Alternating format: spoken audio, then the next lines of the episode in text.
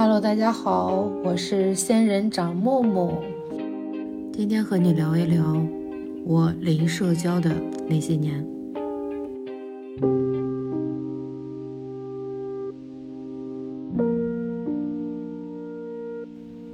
从二零年开始算起的话，今年已经是我零社交的。第四年了，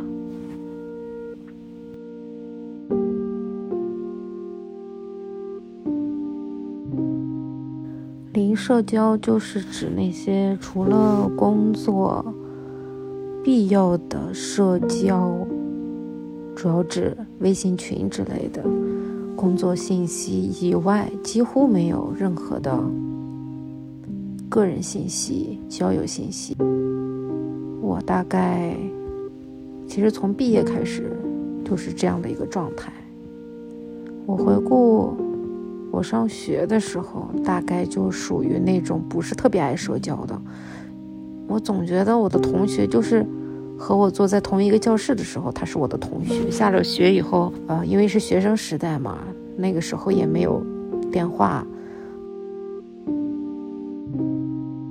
然后。一般是通过 QQ 啊这样的形式去聊天，所以对比今天来说，肯定是并没有那么紧密的一个联系。我是后来有一次发现，我们班有一群男生，初中的时候，我们班有一群男生，呃，在上课课的时候突然聊起来，说啊，昨天晚上咱们一起玩什么什么游戏的时候。啊，群里说什么什么什么的时候，我才意识到，哦，我根本不在那个群里面。就是大家，我以为大家是同学，一起坐在这儿听老师上课。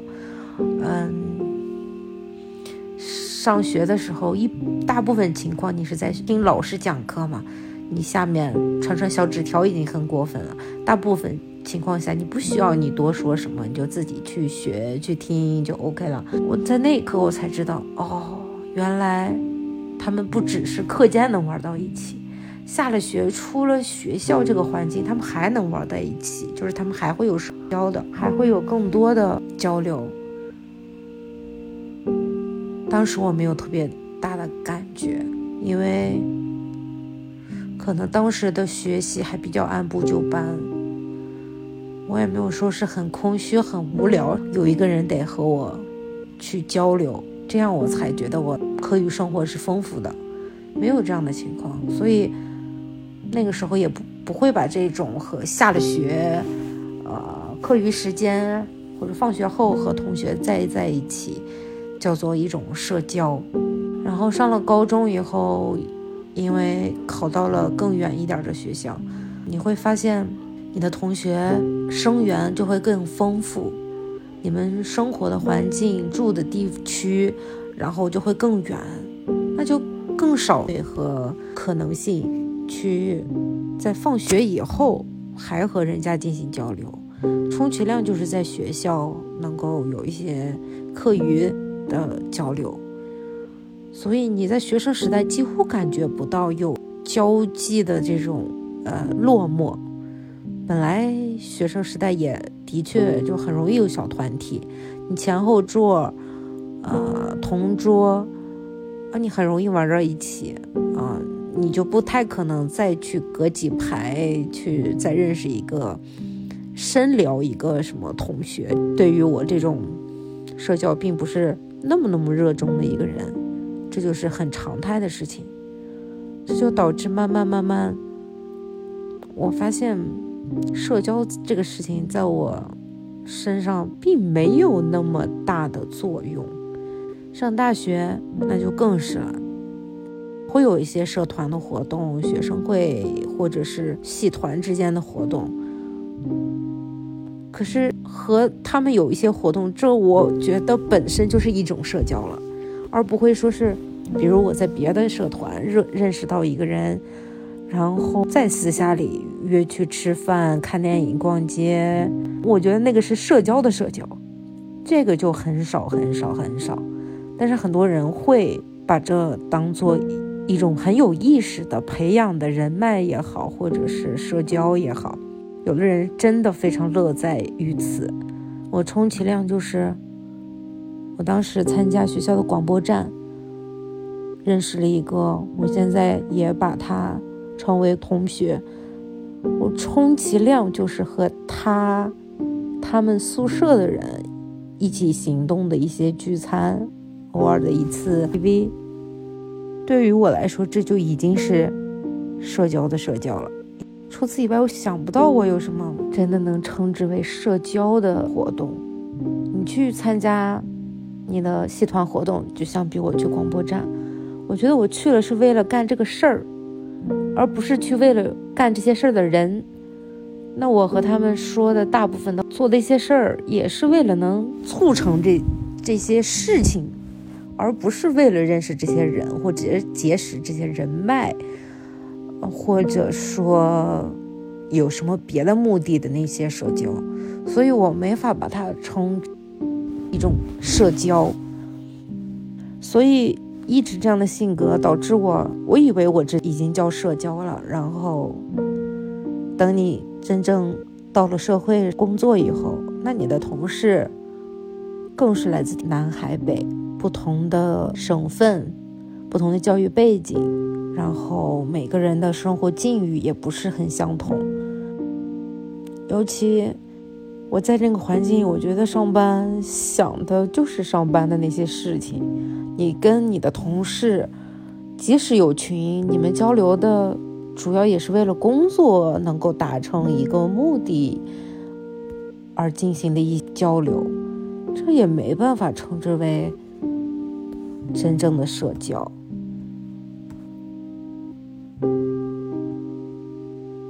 而且往往你一天二十四小时，除开八小时睡觉时间，八小时在单位时间，剩下我是不愿意和工作有过多的牵扯的。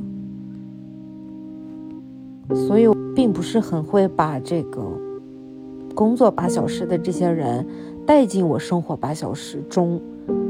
我希望能够分开一些，以至于，呃，这样就会告诉我自己的身体也好，精神状态也好，说我是有自己的生活，我不是二十四小时都 on call 待命的那种工作。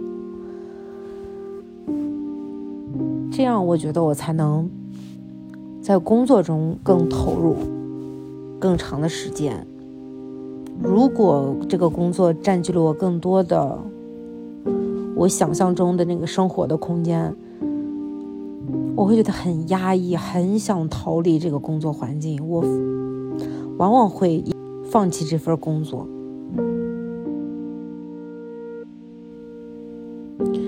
后来我在北京工作。在大城市里，你更渺小。每个人都有自己的工作、生活要忙。即使你和你的舍友住在同一屋檐下，你们可能也是点头之交，甚至没有过多的交流，更能成为朋友。如果你能和你的舍友成为朋友，那首先你的生活习惯上彼此。能够比较融洽、长期相处。其次，你们的生活作息可能会比较一致，那非常难得的能处到很好的朋友。没有这个幸运。本来我觉得我在人与人之间的交往上，就常常处于那种被动的状态，就是觉得可有可无。如果我没有。充分的理由，或者是充分的去要，那我就可有可无，最后就虎头蛇尾，这个事情就不会去做了。我什么时候才意识到，说是我是个零社交的人？大概是我一九年年底过年回了老家，本来想着要不要回来找一个工作机会，结果因为疫情，的确。你就被逼无奈，你得留在这里。然后经过疫情，经过我现在的工，让我发现工作和生活的这个界限越来越不明。在我的微信群里，除了工作群，基本是没有个人群的。私人的朋友群的。即使偶尔有一两个初中同学群、高中同学群，也是常年没有人在里面说话的，因为那种大群嘛，大家无缘无故就在里面发东西，你也会看到朋友圈有你的初中同学、小学同学，他们会三不五时有去聚的，但那个就是小范围的小团，就是那种我在学校学生时期。以为的下了学，除了学习以外有一些交流的那些交流，他们才处到了朋友。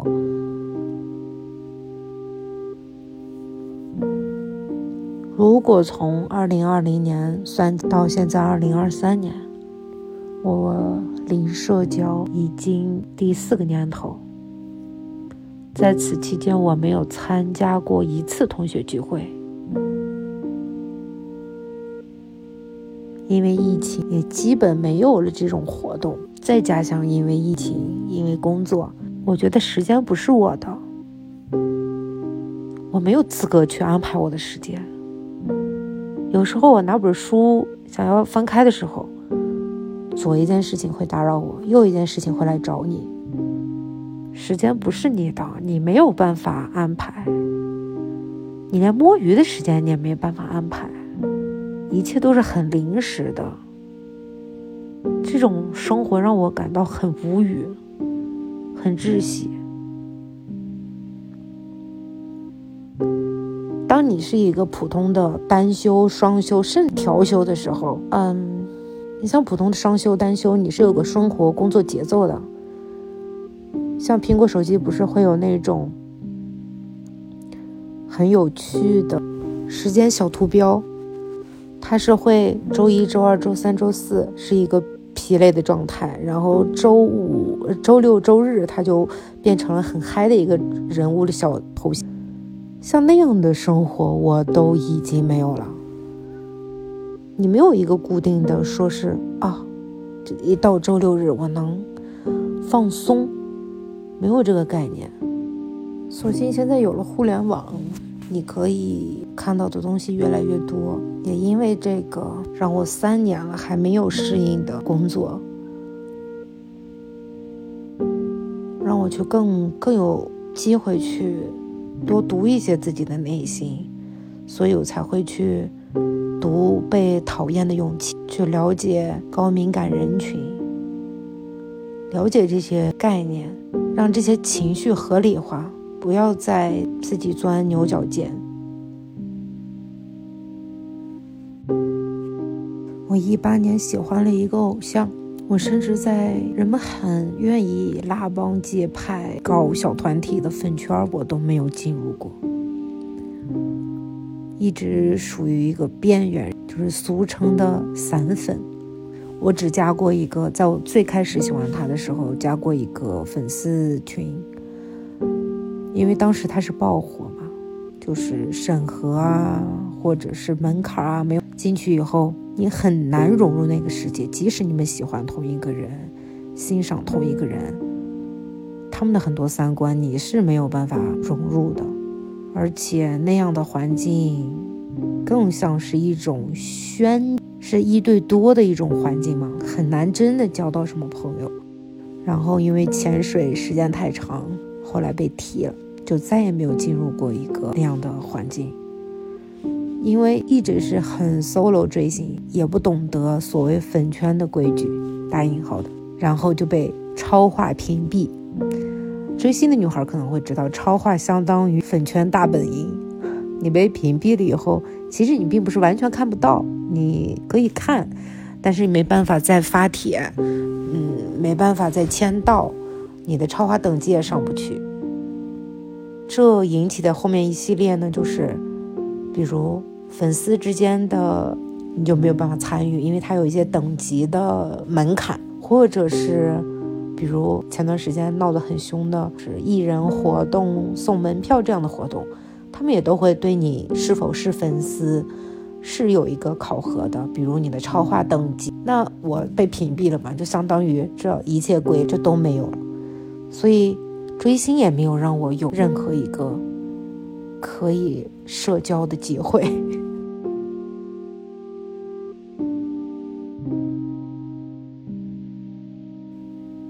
在很多人能够在一个小群里面，几个人叽叽喳喳喜欢一个明星的时候，我连这样的一个环境也没有。我有段时间非常反感用微信，我甚至让我家人让他通过 iMessage 和我联系，因为我看到那个软件就有生理反应的恶心，因为那个里面只会传来工作上的噩耗，我甚至。取关了几乎所有的公众号，我觉得那个环境是严肃的，不放松的，每个人都在作秀的，那样一个 很杂乱的环境。然后就看到他，我就嗯很反抗。朋友圈点开，大部分人在做广告，少部分人在吃喝玩乐，你看不到这个人。看不到这个人本身，就是没有任何的关注的价值，所以很长一段时间，我甚至是把这个微信朋友圈是关闭的，它不在我的页面上，我觉得也没有必要去了解别人的这些动向。然后我让我的家人跟我用 iMessage 来进行交流以后，我发现我没了微信，完全可以。如果我不工作的话，所以那个时候我才清晰的发现，我没有社交。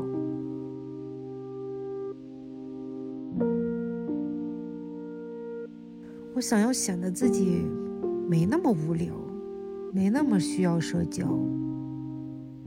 我在工作生活很没有界限的这种情况下，尽量找一些自己的兴趣爱好。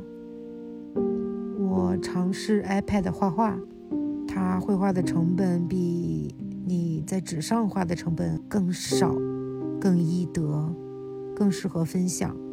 然后入了手账的坑，但是我同时又是特别怕麻烦的人，所以我没有什么印章、花里胡哨的贴纸。我的手账本可能是我更多的是日记加一些纸上的绘画的功能。我一画画，可能四五个小时，一口气不带停，也不会去杂七杂八的再去想工作啦、生活啦。很喜欢这个过程，很投入。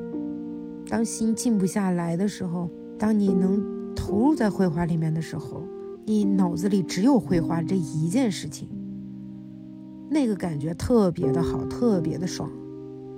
你有时候看书的时候，可能。在嗓子眼儿里面会默念书上的内容，不自觉的会默读，但是你的脑子这块，大脑这一块，还是会不停的转。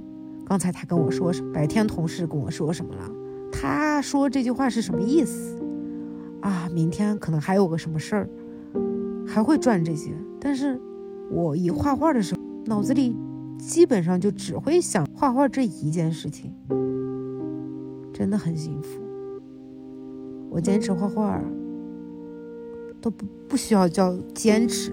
我工作忙的时候，我就很少拿画笔，或者我很懒的时候，也很少拿画笔。我不强，但是当我看到一个好看的小姐姐呀，好看的风景呀，有一些小想法的时候，拿起画笔，我又能一口气画那么长时间，几个小时，让我沉浸在其中，很解压。但是又转过头来会想。我还是没有社交，我的生活，我喜欢的活动还是一个人去完成的。我喜欢的是那种平静、安静。我没有一个爱好，说是需要别人和我一起互动来完成的。我无数次的一个人去电影院看电影，是因为我觉得电影院看电影。一个人的话，非常的沉浸，非常的享受。我因为从小很喜欢第十放映室啊这样的电影节目，走进了电影的那种光影世界。我甚至是带着虔诚的心去看每部电影的。当然，很多去电影院看的电影并不需要你有这样的虔诚心，但是我看电影基本上是不拿出来手机的。我希望这两个小时的造梦和现实世界是没有关系的。我在这样一个黑暗的公众的环境，我跟着主人哭或者笑，我是很享受那种全身心的释放的、沉浸的，而且我在吸收，我在感受，我并没有觉得一定在这个时候要去跟谁去分享。你当下的感受是需要你先去自己内化的、消化的，而不是立刻去跟你同行的这个人、你旁边的这个人去分享的。我如果去看电影啊，旁边有这样一对情侣，我会很崩溃的。我觉得有一个榜单嘛，就是孤独寂寞榜单，就是一个人做很多事情，他的寂寞指数。我觉得，如果不是太没有这种生活经验，我一个人去做手术，这些也是可以的。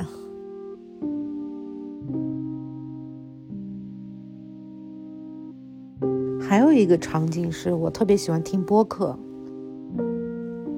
我喜欢看人物访谈，我喜欢听别人讲自己的故事，但是我并不关心我身边人的八卦，你懂我的意思吗？外面的世界那么精彩，有那么多人，有那么丰富的，我这辈子可能都不可能经历的事情，去听他们的故事，真的非常的过瘾。然后苹果手机那个播客也没有评论功能，我也不需要和人去沟通，去看他们对这个播客有什么评论，也过得很好啊。我听了有。将近两年时间播客吧，听别人的故事，插科打诨儿，其实也没什么营养，有时候像背景音一样，还是很有意思的。而且在我身上有一个很矛盾的，就是我从小并不爱人们说的那种跟人聊天啊，侃山侃地呀。胡咧咧呀，我并不是这种。如果从现在的一些标签词语来来归类我，我可能是属于比较高明的人。我的思绪会很复杂，我往往是通过文字的形式把它记录梳理下来，自言自语写一些文字。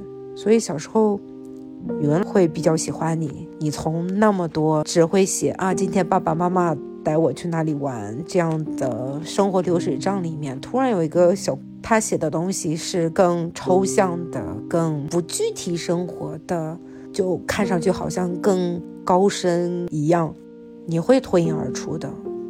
这样的反馈给我造成的问题就是，这样的积极反馈让我更愿意去继续写文字，但是因为很封闭，你并没有很在文字上有什么过多的一个升级。因为文字它是你内心思想的一个落到物质上的一个东西，你思想你还是很肤浅的中学生、小学生，那你怎么可能有很牛逼的文字出来？所以文字也没有走通。同时呢，我有很很多好的机会，放弃了跟人沟通的这种口头的练习表达。我在小学的时候记得很很深，我们课外辅导，可能当时已经有了一些减负的苗子，所以我们不能说是去课外辅导语文、辅导英语这样，我们去辅辅导作文、语文，我们叫小记者班。如果从今天来看，可能你是需要更多的口头表达的，这样那个班那个课程是。教你怎么写作文的，应试的作文的，特别有意思。所以我是放弃了，并没有很好的这个语言表达上的训练、锻炼、教育、磨练这个过程。但是很奇怪的是，我记得小时候我们家的这个，而且很很搞笑的是，小时候我们家里家家装的那个座机嘛。有人来打电话，我打，我接到电话就喂你好，人家就会把我误以为是个男生，所以小时候特别自卑，对我自己的声音，然后就很自卑嘛。然后再长大一点的话，情况有所好转，起码不会把我认成男生，会认成误以为是我妈，就是一个很成熟的女生的感觉。所以可能对自己的声音也会蛮自卑的吧。多方原因就导致我并不是很会跟口头的这种面对面的这种交流。但同时很吊诡的是。慢慢的，我我发现我这种比较怎么形容，比较厚一点的女生的声音，是我听着很舒服的一个频率。我没办法听很多的广播剧，就是或者是一些直播，很多女生的声音会很尖、很细、很就是那个声音是让我听着不自在的，我不会多听那样的声音。然后可能有段时间也会有人会比较喜欢我这样的声音吧。所以我在大学的时候，慢慢有了机会去做广播站，学院的广播。那是通过广播可以在整个学校播放的，我的这个声音反而成为优点。那个时候呢，给我带来了一些开心，但是也不多。我觉得它这个成了我的一个特长啊，也不到特长吧。嗯，有了一些。播音主持的主持活动的一些经验，但是我不知道为什么，我还是把它当做一个工作的心态。我并没有想说话这件事情。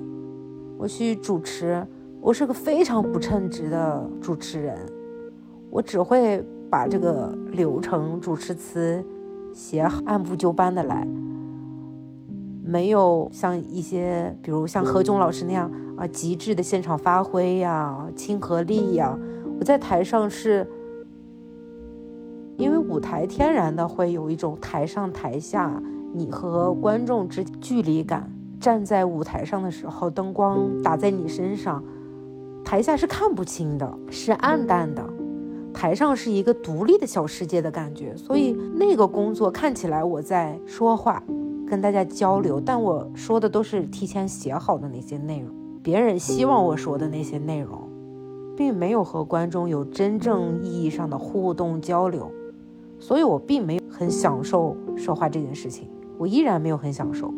就包括我们当时修了一门小语种，大家都是从零起点开始学，可能学了有没有一个月的时间，把一些。相当于 A、B、C 这样课程学完以后，就要举办一场朗诵比赛，全班选了俩，就选上我。我是一个完完全全的学渣，在这个语言方面，但是莫名其妙的，好像有人觉得你发音不错，很奇怪的，好像这个硬件儿还，但是带动它的软件儿只有 Windows 九八。很落伍的，很慢悠悠的，很奇怪。就是回顾的话，好像貌似你啊，这个硬件条件还可以。可是我发现，工作也好，是当初的学习生活也好，我比较慢热，很难交到。真的能聊心事的朋友，当然我以前也很少跟别人聊心事。嗯，工作以后也会发现，常常你很容易被人说服，但你说服不了别人，这让我无数次的怀疑沟通是否有用。往往我去看一个讲这个命案的。视频就比如说是原生家庭问题，或者是孩子怨恨父母，最后弑母弑父的这样案件，底下评论往往都会有人说，啊，一定要父母和孩子多沟通。我觉得人们在夸大沟通的这个功能作用，有些事情不是你沟通了就能解决的，就能释放的。如果真的可以的话。我觉得不会到弑母弑父或者是一些家庭惨剧的地步。我看多沟通那样的评论的时候，我真的很羡慕他们，他们起码觉得沟通是一个有用的方式。但我的工作生活经验，我并不觉得沟通是多么有效的一个工具，所以这是我很苦恼的一点。往往我出于善心善意的一些表达，或者是无意义的一个调侃，因为我是白羊座，我的一些说话可能会引起别人的误解、反感，甚至敌意，就让我感觉这个沟通像碰到一面墙啊。总之，我现在也很少有感觉说是。我有很好的沟通的体验。还有一个事情就是，我当初在外地上大学，我就看我的同学们，他们的家长会三不五时给他们去打电话，我就会问我的家里人，我说你怎么不给我打电话呢？他说哦，你在学校，我怕我打过去会打扰你。后来我发现，我一直也有这样的一个心态。我总觉得别人在做一件按部就班的事情，我的电话、我的出现、我说话、我的声音、我的存在会是打扰别人的。所以，当我要开口去跟别人说一件事情的时候，我会想很多，想很多，想什么情况下说比较合适。我觉得文字比语音更正式，所以我宁愿觉得我花半天时间去打一个我反措辞的信微信，我也觉得比信手拿起一个电话就给别人巴拉巴拉巴拉巴拉说半天，那样更正式更有效。我可能花了更多的时间去准备做这件事情，但是我觉得得到的这个结果，可能传递的这个信息可能是更准确。更完善。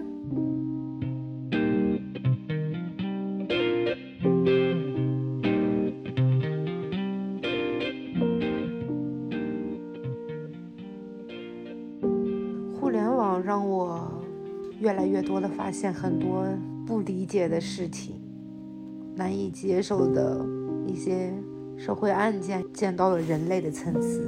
同时，这一方面呢，又觉得林子大了，什么鸟都有，可能。也有一些人像我一样，外表好像看起来这些硬件还可以，但里面的软件是很……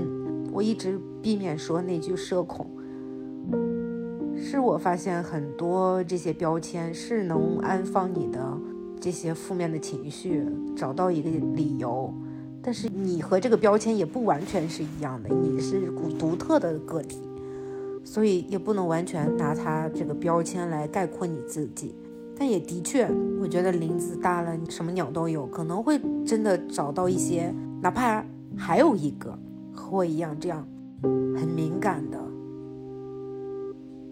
觉得发信息比打电话更更好的，更少社交的这样一群小小的人群。我觉得我说出来，就是让你知道。你不是一个人，不需要怪自己，就是存在而已。你不是一个人，不需要怪自己，就是存在而已。